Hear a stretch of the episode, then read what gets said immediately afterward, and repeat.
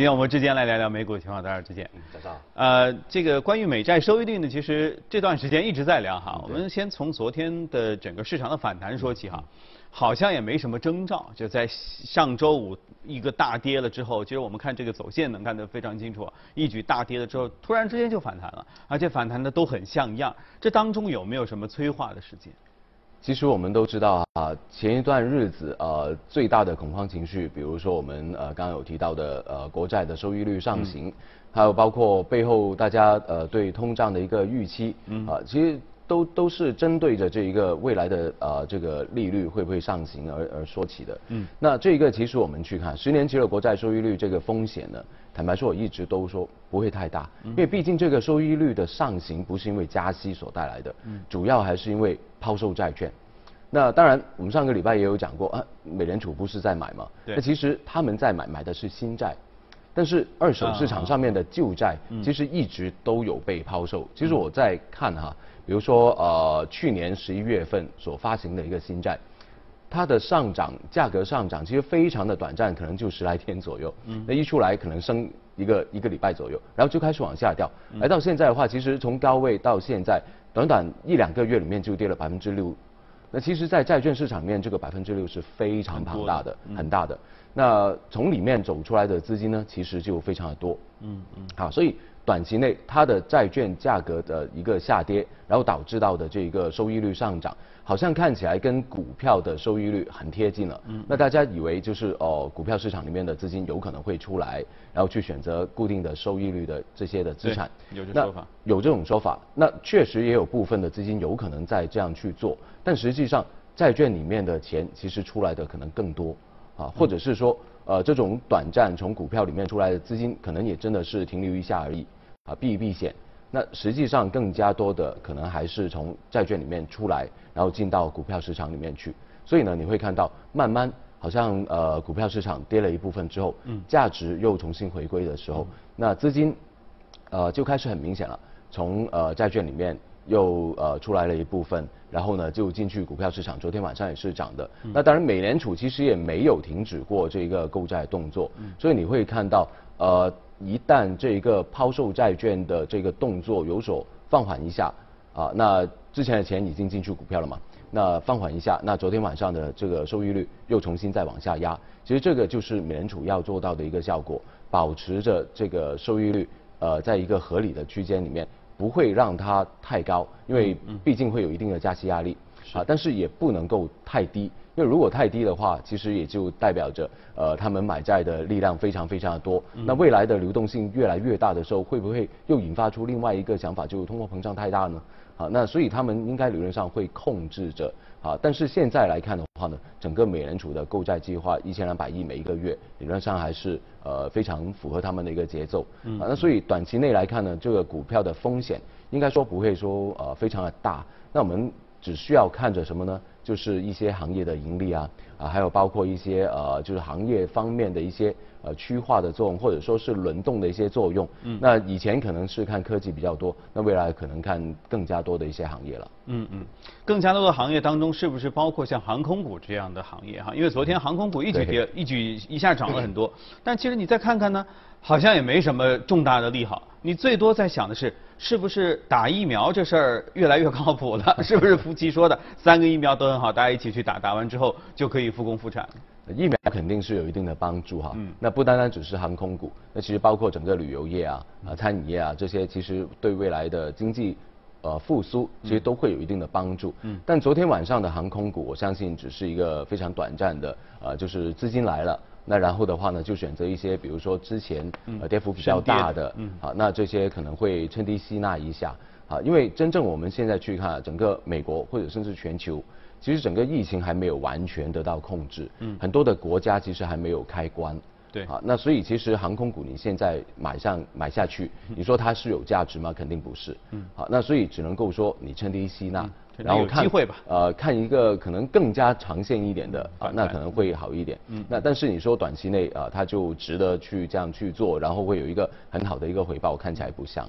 但是我感觉这像是一种由场外资金要入市的一种节奏，因为对大家其实从场外资金的这种逻辑上来讲的话，他先进来，他一定是先拿出一部分钱，说我投在哪一些更保险的地方，就像你说的航空股，这躺在地上已经很久了。还有其他的一些跌得很深的，比如说消费、呃饭店这些，都躺在地上很深了。只要疫苗见效，对不对？大家去我们曾经讨论过，说预计年中之后，就天气热了以后的下半年，这个疫苗加上天气之后，应该对病毒有一定的抑制的作用。那那个时候就该反弹了嘛。所以它先肯定会分一步钱流入到底部这些东西去，然后流出来之前再看说到底我投哪一些更有成长性。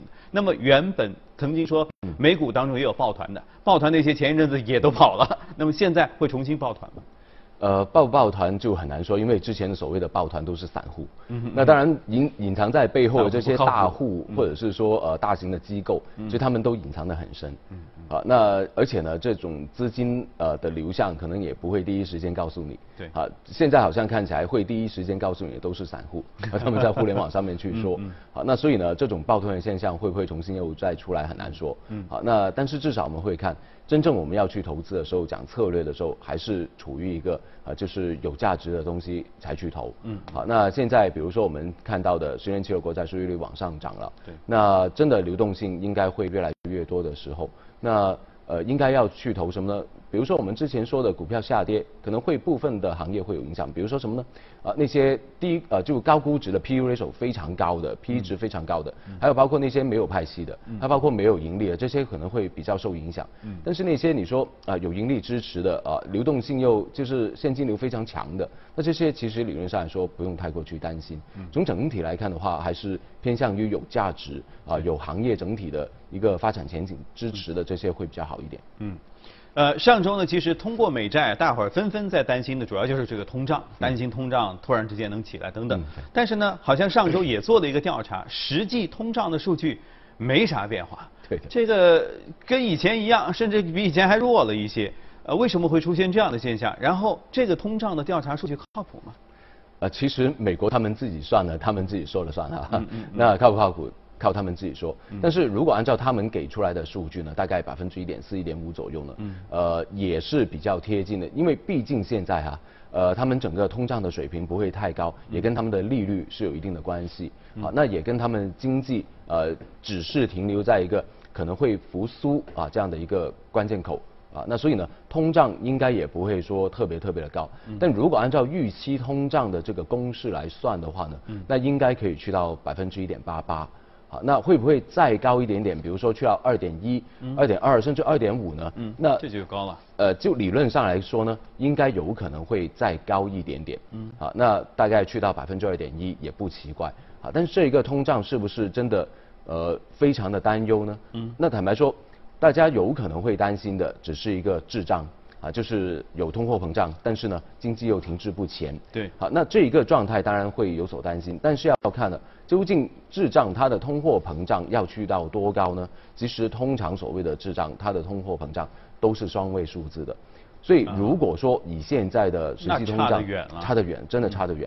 就算我们算预期通胀一点八也好，二点一也好，其实也不会太高。而且呢，在过去三十年，我们做过一个统计，过去三十年里面呢。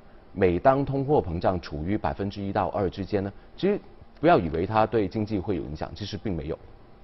对整个呃标普五百呢，其实我们看过，通胀在百分之一到二的时候，啊这个时间段里面呢，这个标普可以按年算的话，有百分之十二左右的增长。那如果在二到三，这个通胀在二到三之间的话，嗯，这个标普五百升得更好一点，去到百分之十三。嗯，所以其实不要去过分担忧这个通胀。比如说日本一直停留在这个通缩里面，其实他们也很辛苦。嗯，你你想象一下，比如说我们呃做生产糖果，其实糖果就并没有太多的一个特别之处，啊，你靠的是什么呢？可能就是你的呃就是五花八门的这些，嗯，呃就是呃口味啊，或者是说包装，特别是在日本就要靠包装，嗯，因为人口就是这么多，你不会突然之间吃糖果人就会变多的，那你可以随便加价吗？可能你也因为竞争。啊，那你也没有办法去加价，所以你怎么样去获得你的竞争力？那他们只能够想到就是包装，所以你会看到日本的糖果就真的会非常的漂亮，很多种不同的花花样的包装，啊，但是这一个就只能够帮助到它短期的一个竞争力，好，所以呢，在整个通货膨胀里面，我们看到日本是通缩很辛苦，但是。呃，基本的通缩，良性的通缩啊，比如说在美国百分之二到三，其实一点都不会说非常的辛苦。嗯。那只不过是说，你通胀去到百分之二到三的时候，那美联储要不要加息呢？嗯。那看起来是有一个加息的压力，以及包括缩表的压力，这是大家所担心背后的一个隐忧。那但是我们又统计过了，如果在过去，比如特别是在大概呃一七一八年的时候，那鲍威尔他进行了加息的动作。嗯。但在那个时候。呃，美联储的资产负债表从大概是四点二万亿减到三点八万亿，又从利率加到了二点五，那这一个对经济有没有影响？并没有，因为背后的经济数据是好的。对。而且呢，企业盈利也是非常好的。有这些数据的加持，其实我并不觉得这个股票市场会不好。那实际上，那确实也看到一七一八年，其实美国的股票市场还是处于一个牛市。那所以呢，现在来了，那通胀有可能会上来。嗯。那会不会加息呢？不知道会不会提前加息呢？呀，可只能够说有这种可能性。那如果真正要进行加息的话，我也不怕，因为看起来企业的盈利开始逐渐去复苏了。嗯。第四季度的盈利就比同比啊去年第四就一九年的第四季度可能也更好了一点点了。嗯。那我们现在平均看呢，标普五百里面呢，大概有呃六七成的企业呢，他们的企业盈利是录的一个正值的，也就是说呃同比是有盈利的增长的。嗯。那一九年的企业盈利本来已经非常的不错，哎，那我们现在看到第四季度比一九年可能要更好一点点，嗯，那只不过部分的行业可能比较落后，那能源股，啊，它是比较落后的，那工业股是比较落后的，但其他好像看起来都不错，特别是比如说医疗啊。啊，还有包括这个呃科技啊，这些都非常的不错，包括甚至金融也很好。嗯，所以看起来只要有盈利支持的话，加息跟缩表其实没有太大的担忧。所以所谓的通货膨胀的担忧呢，关键还是要看这个 GDP 经济能不能够上来。你上不来就是一个滞胀，你上来了，那这个就是符合预期的一个通货膨胀。嗯。所以我觉得这种担忧背后啊，我的理解其实是有两种力量。一种力量是对经济不太了解，就是看一些表面东西，然后在网上说，主要是像那些呃散户 对吧 发帖一样。那他们呢就是空担忧，他们觉得说是啊，发那么多钱就会通胀啊，哦不行，通胀要来了，这是一种。另外一种呢，可能就是他们背后的力量去故意的放大和散播这样一种说法，让人感觉说这事儿一夜之间可能就会来。但其实你去看美联储的风格，一个月都不会来。他一定要使劲儿的吹风，吹各种各样的风，让各种各样的联储的副主席出来说话，说啊我们要鹰派，我们要鹰派的时候，才有可能放出一点点，对吧？所以呢，呃，大家对于通过十年期的美债收益率来联想到通胀，然后联想到明天通胀就来，这个说法其实是有一点点杞人忧天的。那么真正我们该担心的是什么？比如说，你看科技股，纳斯达克的指数一下跌了那么多，包括其他指数也跌了这么多，这当中是不是有危机？因为之前我们说过，大量的资金从那些挣钱的科技股当中想要撤出的时候，会不会让科技股进行一次真正的调整？呃，大的调整倒不会，那小幅度的盘整，那我觉得这个会出现正常啊，会出现，因为毕竟之前很多的资金扎堆在里面哈，那总要找个时间点来获利了结啊，真正把账面的盈利变成真正的现金的盈利嗯啊，那这一个动作里面呢，肯定会让。呃，科技的板块啊，做出一些的调整啊，那所以呢，关键是看什么，他们有没有盈利。那我之前也有讲过，其实我们现在看起来整个呃科技板块的呃估值并不算太高。那比如说我们看远期的市盈率，远期的市盈率在科技板块里面大概就只有二十七倍。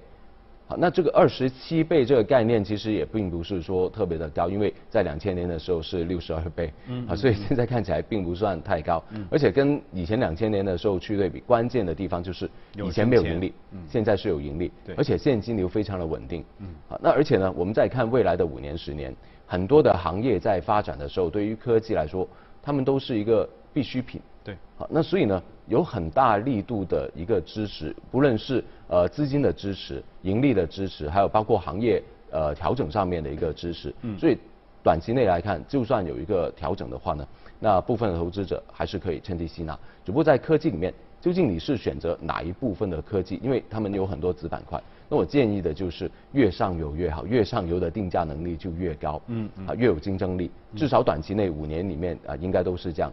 好，那所以呢，科技应该还是一个重点。只不过现在来看的话，因为有了疫苗的帮助，好，那也看到很多不同的企业，它的一个呃企业盈利也开始慢慢的复苏。嗯，所以从整个投资里面呢，我们就可以从以前可能关注在医疗科技。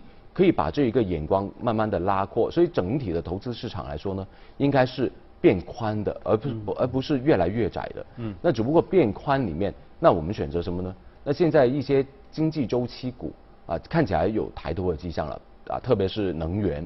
那能源的话呢，在过去，比如说罗斯二千啊，以及包括这个标普五百，嗯，啊，他们的涨幅都是非常巨大，百分之三十以上。对，啊，这个涨幅非常的漂亮。当然，他们暂时没有一个盈利的支持。但是我对比过，如果说疫苗有帮助，能源的需求如果能够带动呃原油价格的上涨的话，对他们的盈利是有帮助的。只不过是说，究竟什么样的价格对他们的盈利有帮助呢？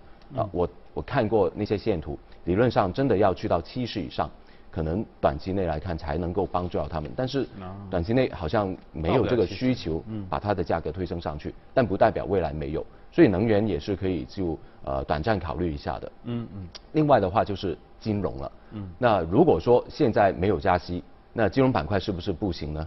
那传统的银行业可能真的就差一点点。嗯嗯。但是呢，投资机构特别是那些投行，嗯啊，他们的盈利是非常好，因为利率很低。是的。很多的企业都赶着发债，嗯，连美联储都都可能未来要购买更加多的政府债券，因为。耶伦说了，他们要发更加多的债券，那所以投行他们的业务是非常好的。那传统银行的话呢，如果在未来大家说啊有通胀的压力可能会加息，那这一个的话也对银行的业务可能会有一定的帮助。确实我们也看到，呃至少短期内投行业务发债业务也是帮助了部分有做这一些业务的传统银行，那他们的盈利其实也有在上涨的。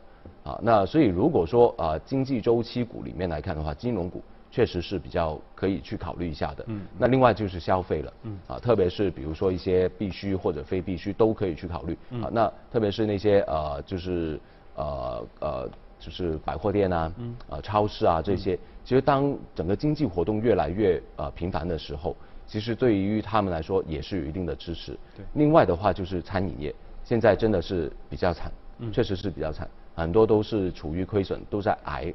啊，都在撑着啊。但是如果说经济活动啊越来越好了，啊，大家就不用待在家里面的话，那其实对于他们来说肯定是呃会越来越好。所以暂时我们还是会相信哈，呃，有疫苗之后，这些所谓的疫情受害者是会变成疫苗的受惠者。对。好，那经济周期股呢，其实也在未来下一步的投资里面呢，呃，起到一个非常关键的作用。嗯。所以短期内，呃，关注的可能还是科技、医疗。